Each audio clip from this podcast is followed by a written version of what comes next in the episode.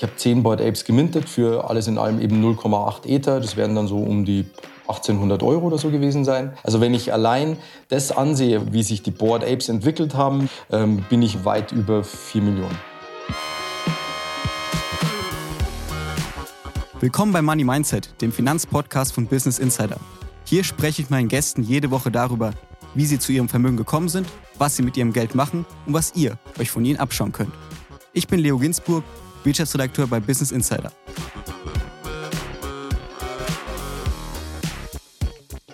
Disclaimer. Die Inhalte dieses Podcasts dienen ausschließlich zur allgemeinen Information und sind keine Kaufberatung für Finanzinstrumente. Aktien, Kryptowährungen und Investments sind grundsätzlich mit Risiko verbunden. Wie und ob ihr euer Geld investieren wollt, ist eure Entscheidung. Heute zu Gast ist bei mir Mike Hager. Mike war erfolgreicher Radiomoderator und Comedian beim Sender Antenne Bayern. Mit 26 hatte er aber bereits 35.000 Euro Schulden. Er habe sich dann zum Ziel gesetzt, Millionär zu werden. Heute ist er 47 Jahre alt und hat es geschafft. Unter anderem mit NFTs. Wie? Darüber sprechen wir gleich. Hi Mike. Hallo Leo, grüß dich. Du hast es mit NFTs geschafft, reich zu werden. Kannst du erläutern am Anfang, was sind eigentlich NFTs in einfachen Worten und vielleicht in wenigen Sätzen? Kann ich gleich erklären, Leo. Vorweg möchte ich nur ganz gern klarstellen, tatsächlich reich war ich tatsächlich schon vor NFTs. Also ich habe mit Immobilien sehr früh angefangen zu investieren in München und durch Immobilien ging es mir eigentlich schon so gut, dass ich ähm, nicht mehr arbeiten hätte müssen. Mit NFTs wurde tatsächlich das Vermögen halt einfach nur noch ein bisschen, also nur noch in Anführungszeichen ein bisschen größer. Also auf den nächsten Step gekommen sozusagen. Genau, genau. NFTs steht für Non-Fungible Tokens. Das sind nicht fungible Eigentumszertifikate auf der Blockchain. Dazu vielleicht kurz erklären, was ist fungibel? Fungibel ist ein Geldschein, ein Hunderter mit einem anderen, austauschbar. Was nicht fungibel, nicht austauschbar ist, ist zum Beispiel deine Ehefrau, dein Partner oder zwei Einfamilienhäuser. Das sind Unikate. Du kannst sie nicht einfach gegeneinander austauschen. Sie sind nicht fungibel. Und nicht fungible Tokens sind Unikate auf der Blockchain, die meistens digitale Eigentumswerte darstellen. Das können Bilder sein, Videos, das können Audiodateien sein, das kann äh, tatsächlich auch eine Eintrittskarte sein. Alles Mögliche kannst du über NFTs darstellen und das ist dann immer ein Unikat und der NFT ist das Eigentumszertifikat dafür, dass du der Eigentümer dieses digitalen Wirtschaftsgutes bist. Bei NFTs, wenn, wenn wir jetzt darüber sprechen, ich glaube, bei vielen Leuten ist dann direkt irgendwie das Bild von diesen Board Apes oder irgendwie andere digitale Kunstwerke. Und da fragt man sich natürlich, ist das jetzt so ein verrückter Krypto-Hype? Weil ganz theoretisch, man kann natürlich einfach einen Screenshot davon machen und da hat man das Bild auch auf seinem Computer. Mhm. Man ist nicht offiziell der Besitzer und ist nicht einem direkt zugeordnet, aber würdest du sagen, das hat wirklich einen Wert, also wirklich Zukunftspotenzial oder ist das ein komischer Hype, der gerade einfach läuft? Also vorweg ganz kurz natürlich gesagt, für mich hat das einen Wert. Und zwar teilweise einen sehr großen. Gerade die Board Apes, die du ansprichst. Ich habe zehn Board Apes damals gemintet. Also minten ist der Vorgang, wenn du einen NFT auf der Blockchain entstehen lässt. Ähm, wenn du ihn dann am Zweitmarkt kaufst, dann ist es sozusagen ein Kaufvorgang. Und ich sehe den Gegenwert für all das. Nicht nur, dass sie für mich einen ideellen Wert haben, sondern ich sehe halt auch, dass jeden Tag damit Handel betrieben wird. Das heißt, jemand gibt seinen Board Ape her und bekommt Geld dafür dafür. Also haben Board Apes für Menschen einen Wert. Und das, was du gerade gesagt hast, na, naja, was ist denn so ein Eigentum eigentlich wert? Na, das ist ein bisschen so, wie wenn du in den Louvre gehst in Paris und die Mona Lisa fotografierst. Die kannst du dir natürlich dann auf Foto ausdrucken lassen, kannst du dir über die Wohnzimmercouch hängen, aber du wirst nicht die Mona Lisa besitzen, denn die Original Mona Lisa hängt im Louvre in Paris finde ich ein guter Vergleich dazu. Aber was ich mich halt frage, und ich glaube, das muss man einfach ein bisschen erklären, bei dem Vergleich Mona Lisa, da denke ich mir, wenn ich jetzt das Original in meinem Wohnzimmer hängen habe, dann weiß ich ja wirklich, da saß Leonardo da Vinci vor hunderten Jahren und hat mit seinem Pinsel gemalt. Und bei so einem NFT ist ja alles digital und das ist ja nur sozusagen auf einem Bildschirm. Mhm. Also wie kann man sowas einem erklären, wenn jemand sich so fragt, wie so wie ich mich frage, so ist es jetzt wirklich ein wertvoller Gegenstand? Naja, also wie ist es denn zum Beispiel mit Fotokunst? Ich meine, es gibt ja Fotokunst, die ist sehr, sehr viel Geld wert und hängt in Museen und auch zu Hause bei Menschen. Da hast du ja auch nicht den Künstler, der auf eine Leinwand jetzt mit Hand was gemalt hat, sondern er hat heutzutage wahrscheinlich digital ein Foto erstellt und hat das Foto geprintet und trotzdem ist es halt ein Original, für das Menschen Geld ausgeben. Mit dem großen Unterschied, dass du in der Kunst ist es ja so, wenn es fünf Prints oder weniger sind, gilt es ja als Unikat. Du weißt halt nur nicht, du musst dich auf den Künstler verlassen, dass es nicht mehr als fünf dieser Fotos geprintet gibt. Vielleicht hat er aber auch 20 geprintet. Also das wäre jetzt schädlich für sein Business, wenn es rauskommen würde. Aber richtig ausschließen kannst du es nicht.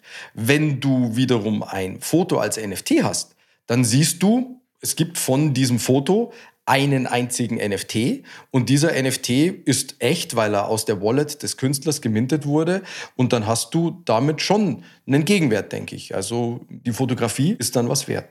Also hat man damit sozusagen was geschaffen mit NFTs, um digitale Dinge fälschungssicher sozusagen zu machen, um zu zeigen, okay, das ist original und es gibt nicht mehr als das. Fälschungssicherheit ist ein ganz wichtiger und ganz großer Punkt. Ich meine, die Grundfrage, die sich stellt, ist, sind digitale Dinge etwas wert? Und wenn du dann den ein oder anderen jungen Menschen fragen würdest, was es ihm oder ihr wert wäre, einen blauen Haken bei Instagram zu bekommen, dann wirst du hören, dass Menschen dafür Geld bezahlen würden. Und das ist halt auch ein ganz großer Punkt, dass Menschen halt immer kommunizieren wollen. Und Menschen wollen immer auch sozial kommunizieren. Ich meine, warum trägt jemand einen Bossanzug und teure Schuhe und eine Rolex dazu? Er möchte damit was kommunizieren.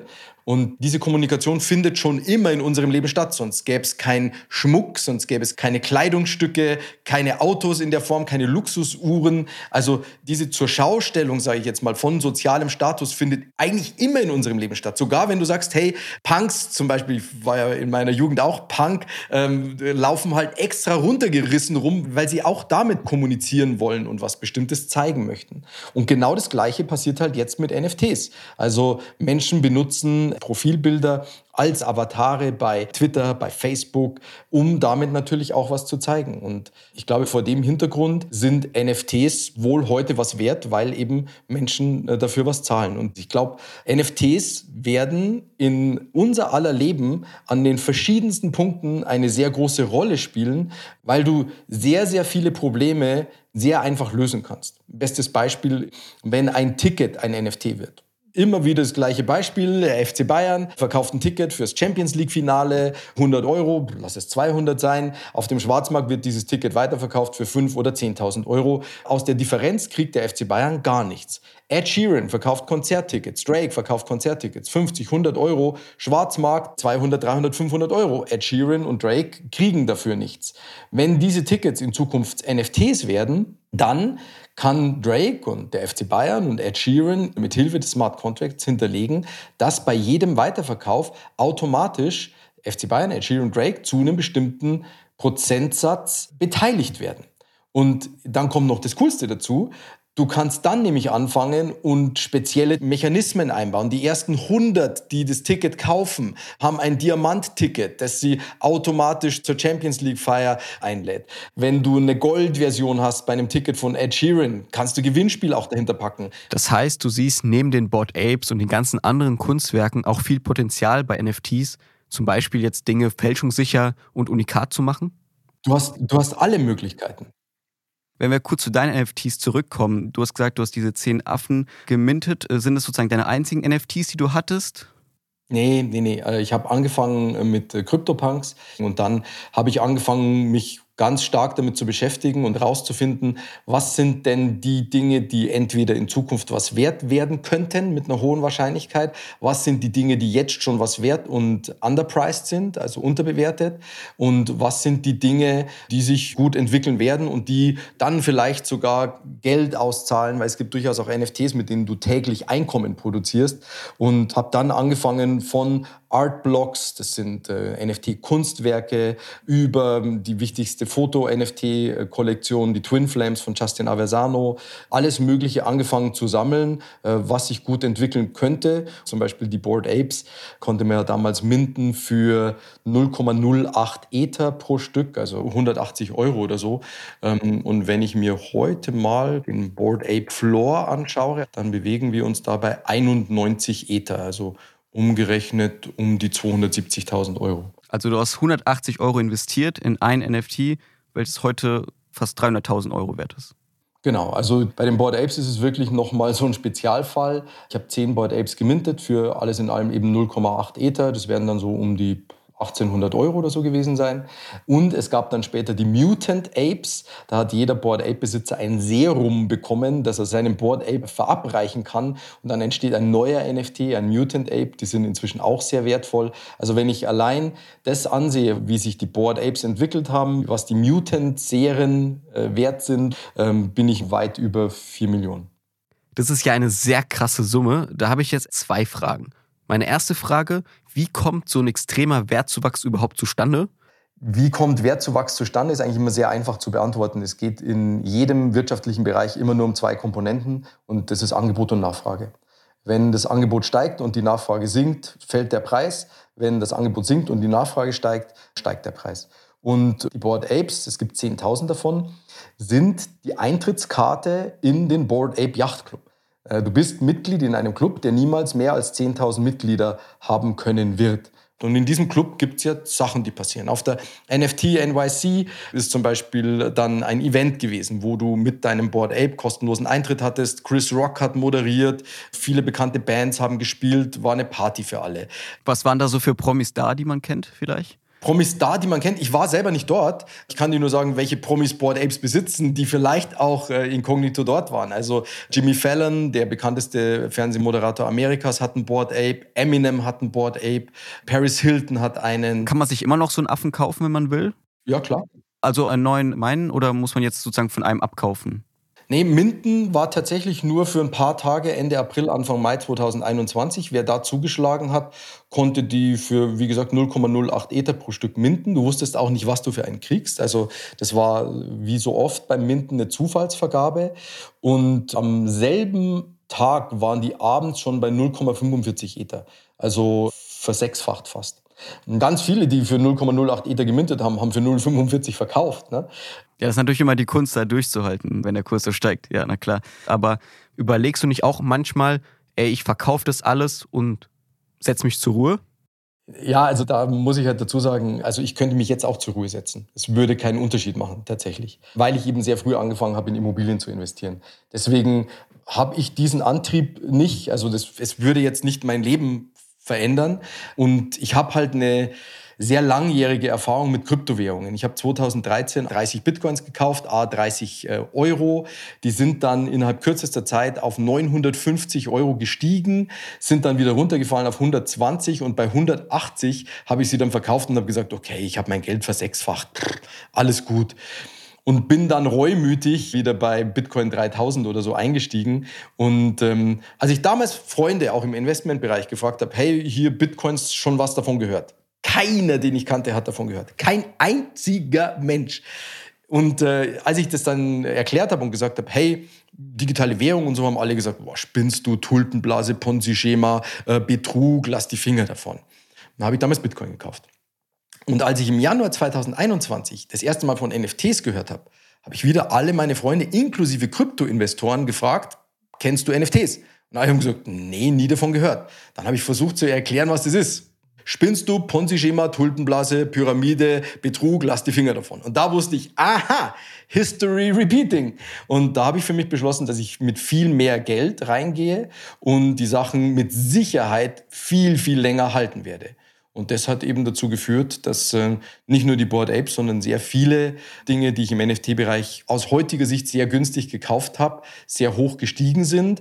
Und vor dem Hintergrund weiß ich einfach, dass ich noch viel länger drin bleiben werde und habe Stand heute nicht vor, irgendwas zu verkaufen. Du hast sehr früh Bitcoin entdeckt, wo alle noch gesagt haben, Pozzi-Schema, alles Betrug. Sehr früh NFTs entdeckt. Was ich mich frage ist, wie bist du so früh überhaupt auf diese Dinge gekommen? Und zweitens, sag mir Bescheid, wenn du die dritte Sache entdeckst. Weil das scheint ja ein gutes Händchen zu haben. Mache ich gern. Ich sag dir jetzt Bescheid, dass NFTs noch nicht entdeckt sind von der breiten Masse. Also NFTs sind immer noch äh, aus meiner Sicht the next really big thing. Wie komme ich drauf? Ich beschäftige mich immer mit Sachen in der Zukunft. Also ich beschäftige mich, äh, ich treibe mich sehr viel auf amerikanischen Blogs rum, höre amerikanische Podcasts, viel auch im Technologiebereich. Welche empfiehlst du vielleicht? Bücher oder Podcasts oder Seiten, wo du sagst, die sollte man vielleicht auf dem Schirm haben? Also einer meiner Lieblingspodcasts ist Kim Ferriss. Dann mag ich sehr gern Gary Vee, dem folge ich viel auf Social Media. Das ist jemand, der auch früh bei Sachen einen guten Riecher hat. Also jetzt gerade für den NFT-Bereich folge ich Kevin Rose, Proof XYZ und... Das heißt, also du liest viele amerikanische Websites, Blogs, bist da unterwegs und die sozusagen immer ein bisschen früher dran als wir hier in Europa. Das ist eine Sache, genau. Und ich schaue halt immer, was könnte das nächste Ding sein. Und tatsächlich verlasse ich mich echt immer so ein bisschen auf meinen Riecher, äh, der in jetzt dann, glaube ich, über 20 Jahren Investment mir immer gute Dienste geleistet hat. Du hast auch ein Buch darüber geschrieben, Reich mit NFTs, das jetzt erschienen ist. Meine Frage dazu, was ist das größte Learning, was Leserinnen und Leser aus diesem Buch mitnehmen sollen und können? Das größte Learning ist tatsächlich, sogar bevor sie sich das Buch holen, dass sie sich Wissen besorgen. Wissen ist Macht. Und wer ohne Wissen was macht, macht am Anfang wahrscheinlich viele Fehler und die kann man vermeiden. Und im NFT-Bereich sind die Fehler halt oft einfach sehr teuer. Und das muss wirklich nicht sein, weil man mit, mit Basic-Vorsichtsmaßnahmen sich schon sehr gut schützen kann. Und, und diese Vorsichtsmaßnahmen sind ein Teil äh, des Wissens, das man sich aneignen sollte, um in diesen Bereich reinzugehen. Liebe Hörerinnen und Hörer, deswegen solltet ihr euch sehr gut informieren. Denn Investments in NFTs sind sehr riskant und sehr spekulativ. Es lässt sich sehr schwer vorhersagen, wie sich die Preise weiterentwickeln werden. Und daher gilt der Rat, passt gut auf und informiert euch sehr genau. Werbung. Du brennst für deine Geschäftsidee und möchtest am liebsten sofort durchstarten? Doch um erfolgreich zu wachsen, brauchst du zuerst die richtige Liquiditätsplanung. Die Cashflow-Software von Agicap bietet dir volle Kontrolle über deine Finanzen mit genauen Prognosen und Echtzeitüberwachung. So erkennst du Aufwärts- und Abwärtstrends rechtzeitig und kannst zuverlässig über Neueinstellungen oder zukünftige Investitionen entscheiden. Automatisiere jetzt deine Liquiditätsplanung und triff die richtige Wahl für deinen Erfolg. Mehr Infos gibt's unter agicap.com und in den Show Notes. Wir haben jetzt über NFTs gesprochen und einen guten Riecher bei Investmentprodukten. Bei dir lief es aber nicht immer super mit dem Thema Geld. Mit Mitte 20 hattest du 35.000 Euro Schulden und warst anscheinend nicht so zufrieden mit dir selbst. Wie kam es zu dieser Summe an Schulden in so einem jungen Alter? Die Schulden sind durch zwei Sachen zustande gekommen. Erstens, ich habe mit meiner Selbstständigkeit begonnen und habe schon gewusst, also als Freiberufler, du musst halt die Steuer schon mal auf die Seite legen und habe Steuer auf die Seite gelegt. Und als dann mein Steuerberater zu mir gesagt hat, Herr Hager, jetzt wird die Steuer fällig, habe ich gesagt, super, die habe ich. Sagt er, ja, und genau die gleiche Summe nochmal aus Vorauszahlung fürs nächste Jahr. Und die hatte ich nicht. Das war der eine Punkt. Und der andere Punkt ist, äh, ich habe damals auch schon einen guten Riecher gehabt. Ich habe in einen Penny Stock investiert, der mir sehr aussichtsreich schien. Und äh, das ist innerhalb von vier Wochen völlig durch die Decke gegangen, so ein bisschen wie die Board Apes. Damals habe ich mir gedacht, okay, Gewinn rausholen, absichern, schnell verkaufen und habe das Geld, diesen Gewinn sofort wieder in Penny Stocks reingesteckt, also so Aktien, die halt nur ein paar Cent kosten. Wie viel Geld war das damals? Ich habe 3000 Euro investiert und sind in einem Monat ungefähr 40.000 draus geworden. Und dann habe ich eben wieder Penny Stocks gekauft mit dem Gewinn. Die sind alle abgeraucht und dann musste ich den Gewinn versteuern, hatte keine Verluste zum Gegenrechnen. Und das waren die zwei Komponenten, die dazu geführt haben, dass ich bei der Bank gesessen bin und gesagt habe, ich bräuchte bitte 35.000 Euro Kredit, um meine Steuerschulden zu begleichen. Was war das für ein Gefühl, mit Mitte 20 so einen Schuldenberg zu haben? Das war sehr bescheiden. Und das war auf eine Art und Weise traumatisierend. Klar, das muss ja ein unglaublicher Druck sein, den du da spürst, wenn du in so einem jungen Alter schon so eine hohe Summe zurückzahlen musst. Ja, ich habe mir halt viel Stress selber gemacht und habe so schnell wie möglich die Schulden zurückgezahlt, habe sehr viel gearbeitet und eben dann viel gelernt, viel gelesen und hatte das große Glück, ähm, auch Mentoren zu finden. Und äh, das wirst du merken, wenn du mit vermögenden Menschen sprichst, wenn du dich unneidisch und unmissgünstig für den Erfolg interessierst und wie sie es gemacht haben, dann wirst du immer sehr, sehr viel lernen können. Und äh, das hat dann nach und nach über ein paar Jahre, also muss ich auch dazu sagen, ne, du wirst nicht über Nacht reich. Also ich habe damals mit äh, Mitte 20 für mich formuliert, mit spätestens 40 bin ich Millionär. Jeder, der mich kannte und auch Kollegen haben gesagt, du spinnst, du bist jetzt erstmal verschuldet, was, was soll denn das überhaupt für ein Schwachsinn sein? Ähm, aber tatsächlich war ich es mit 35 schon. Wie bist du da vorgegangen? Also was hast du geändert? Wo hat es bei dir Klick gemacht? Also, wenn ich mir die Überschrift so anschaue von euch, dann ist es auch meine Überschrift. Es geht immer um das Mindset. Es geht immer um die innere Einstellung und es geht alles mit dem Geld-Mindset und der inneren Einstellung zum Thema Geld los. Und dann betätigst du tatsächlich in allererster Linie immer die drei selben Hebel. Einkommen erhöhen, Ausgaben verringern, das Geld, was übrig bleibt, sinnvoll investieren. Wenn du diese drei Hebel sehr stringent betätigst, Einnahmen erhöhen heißt halt mehr arbeiten. Ausgaben verringern heißt halt nicht in Urlaub, keine Autos, nicht eine teure Wohnung, halt weniger Geld ausgeben und das Geld auf die Seite legen und dann investieren. Und beim Investieren gehört halt Bildung dazu, um zu wissen, in was du investierst. Und wenn du diese drei Hebel betätigst und gleichzeitig an deinem Mindset arbeitest, dann schaffst du es relativ gut.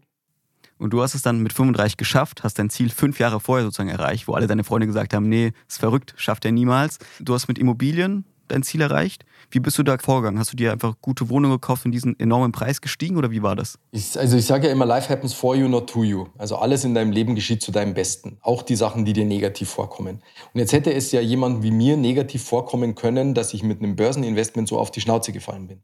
Das Positive daran war aber, dass ich zu der Zeit mir gedacht habe, nee, ich lasse die Finger von der Börse, das ist schon mal nicht so gut gelaufen. Was kann ich denn ansonsten machen? Und dann kam eigentlich so das Erste, dass ich mir gedacht habe, okay, also ich war ja traumatisiert. Ich möchte in Sicherheit sein. Wie bin ich in Sicherheit? Ich bin in Sicherheit, wenn ich was zu wohnen habe, was mir gehört und was im Idealfall irgendwann abbezahlt ist, weil dann habe ich vielleicht noch ein bisschen Wohngeld im Monat aufzubringen. Das sind vielleicht 130, 150 Euro. Darüber hinaus weiß ich, wie ich meinen Lebensstandard so weit runterfahren kann, dass ich da obendrauf vielleicht noch ein paar hundert Euro brauche. Und die verdiene ich sogar, wenn ich Klos putzen gehe. Und das hätte ich auch gemacht und würde ich auch heute noch machen. Und dadurch habe ich angefangen, erstmal die erste Wohnung zu kaufen und die nach und nach so schnell wie möglich abzubezahlen. Als ich dann aber irgendwann verstanden habe, wie dieses Immobilienprinzip funktioniert, dass Immobilien die einzige relativ sichere Möglichkeit sind, mit ein bisschen Eigenkapital dir ein Asset zu kaufen, was äh, sehr viel mehr wert ist. Als ich das verstanden habe, habe ich angefangen, die nächste kleine Wohnung zu kaufen. Und das in Verbindung mit Einnahmen erhöhen, Ausgaben verringern, sinnvoll investieren. Das ist ja so ein System, was sich gegenseitig füttert. Da kommst du halt dann irgendwann zur ersten Million und dann geht es danach weiter. Das heißt, du hast auch dein Portfolio sozusagen diversifiziert, hast nicht nur Immobilien, hast jetzt auch Krypto, NFTs. Alles. Und wenn du auf dich heute blickst und auf dich früher, wie, wie stolz bist du auf das, was du heute erreicht hast? Ich bin froh, dass ich das alles so erreichen konnte. Ich bin froh, dass ich Menschen gefunden habe, die mir Wege gezeigt haben. Ich bin froh, dass ich die Disziplin hatte, diese Wege auch zu gehen und auch durchzuziehen. Und ich bin dankbar, dass ich angelangt bin, wo ich in meinem Leben angelangt bin. Ich weiß aber auch, welchen Preis ich dafür bezahlt habe. Ähm, und für mich gibt es nichts Schöneres, als das so vielen Menschen wie möglich zu zeigen, wie man das erreichen kann. Wohlgemerkt, nicht über Nacht, aber innerhalb von ein paar Jahren schon. Dann Mike, vielen, vielen Dank für deine inspirierende Geschichte, deine Tipps um NFTs. Vielen Dank. Gerne, Leo. Das war wieder eine Folge Money Mindset. Wenn sie euch gefallen hat, freuen wir uns über eine Bewertung auf Spotify. Bis zur nächsten Folge könnt ihr uns gern auf Instagram folgen. Ich bin Leo Ginsburg. Bis zum nächsten Mal.